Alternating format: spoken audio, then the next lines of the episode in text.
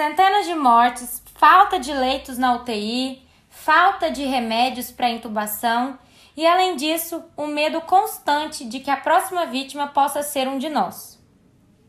Nessa pandemia, a gente tem ouvido muitas vezes a expressão saúde mental.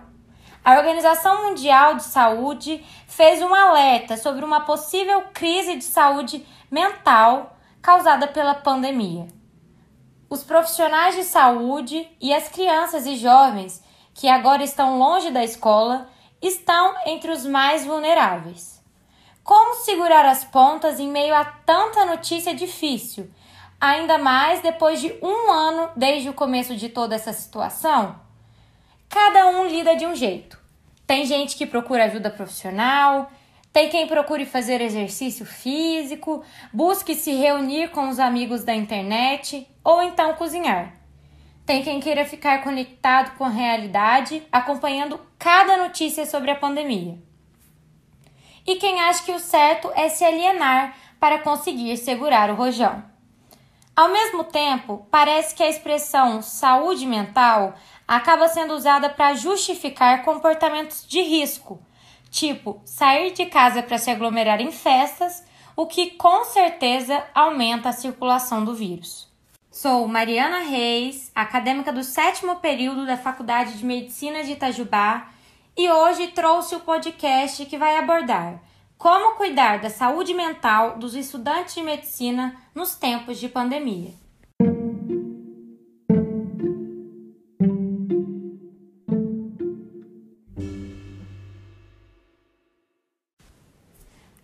De início surgiu em mim e em vários estudantes do meu convívio um sentimento de desesperança sobre nossos futuros, tanto do aspecto acadêmico quanto do profissional.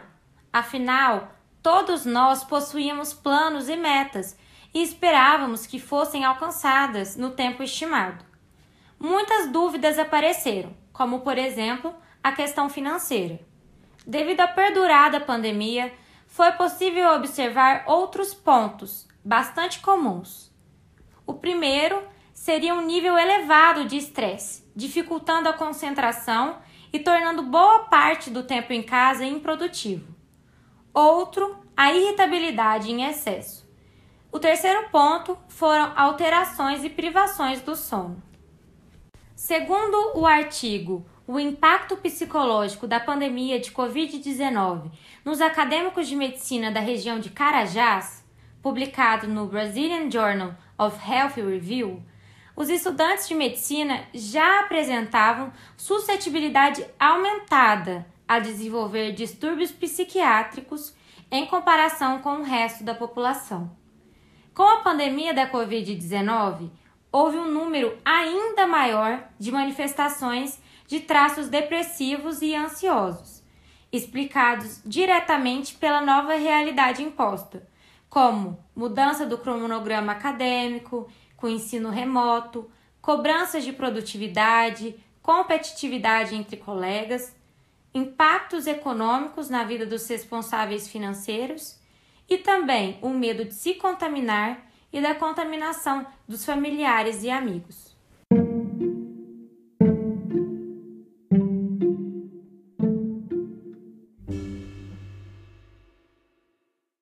Uma outra questão também precisa ser observada. Infelizmente, existe entre os jovens uma confusão entre o conceito de conseguir fazer o que se quer com o conceito de saúde mental.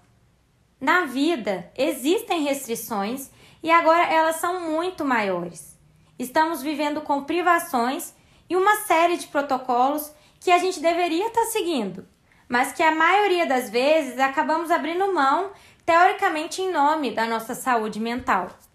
Não existe um manual de instruções para a saúde mental. Cada um tem as suas condições, as suas limitações e vai reagir do seu modo. Porém, a OMS, os governos e entidades profissionais divulgaram uma série de recomendações acerca de como enfrentar as consequências psicológicas da pandemia, e eu reuni alguma delas aqui.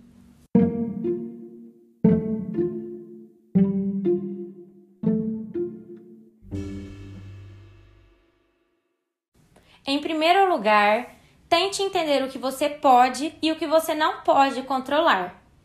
Existe uma famosa frase que diz que é preciso a serenidade para aceitar aquilo que eu não posso mudar, a coragem para mudar o que me for possível e a sabedoria para saber discernir entre as duas. Preocupar-se é normal, ainda mais no contexto em que estamos. É preciso fazer o que está ao nosso alcance, como contribuir para o distanciamento social, usar as máscaras de forma adequada e redobrar os cuidados de higiene. Porém, temos que reconhecer e aceitar o que não podemos controlar na nossa atual circunstância. Além disso, é importante dividir o tempo entre estudos e momentos de relaxamento, como ler um livro, assistir séries ou praticar meditação. Outra coisa, é bom estabelecer hábitos saudáveis, procurar ter uma alimentação balanceada e a prática de exercícios físicos, que podem ser feitos dentro da própria casa adotar medidas de higiene de sono, como estipular um horário fixo para deitar e acordar, garantir um ambiente silencioso com pouca luz e evitar refeições copiosas ou contato com celulares e outros dispositivos eletrônicos logo antes de dormir. Também temos que evitar o consumo em excesso de álcool e de drogas recreativas este uso em excesso vai cobrar um preço sobre as formas de mais ansiedade, ataques de pânico e outros sintomas psiquiátricos. Tentar fugir ou negar o que está acontecendo não vai, definitivamente não vai funcionar. É preciso aceitar e entender a realidade. Entretanto, é importante ter cuidado com o consumo de informações reduzir a exposição excessiva a notícias ou mesmo a conteúdos em redes sociais que causam ansiedade e sofrimento e reservar um horário para se informar, sempre procurando fontes fidedignas, são boas dicas. A conexão com amigos e familiares também é fundamental. Por isso, tire momentos do seu dia para conversar com eles e utilize a tecnologia a seu favor. Falar com as pessoas próximas sobre seus medos e inseguranças é uma forma de aliviar a tensão durante esse período. Além disso, o mais importante, na minha opinião, é não se sentir em um concurso de produtividade. Estamos no meio de uma pandemia.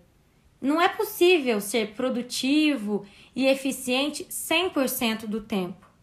Haverá dias em que acordaremos motivados outros em que acordaremos preocupados, cansados e com medo.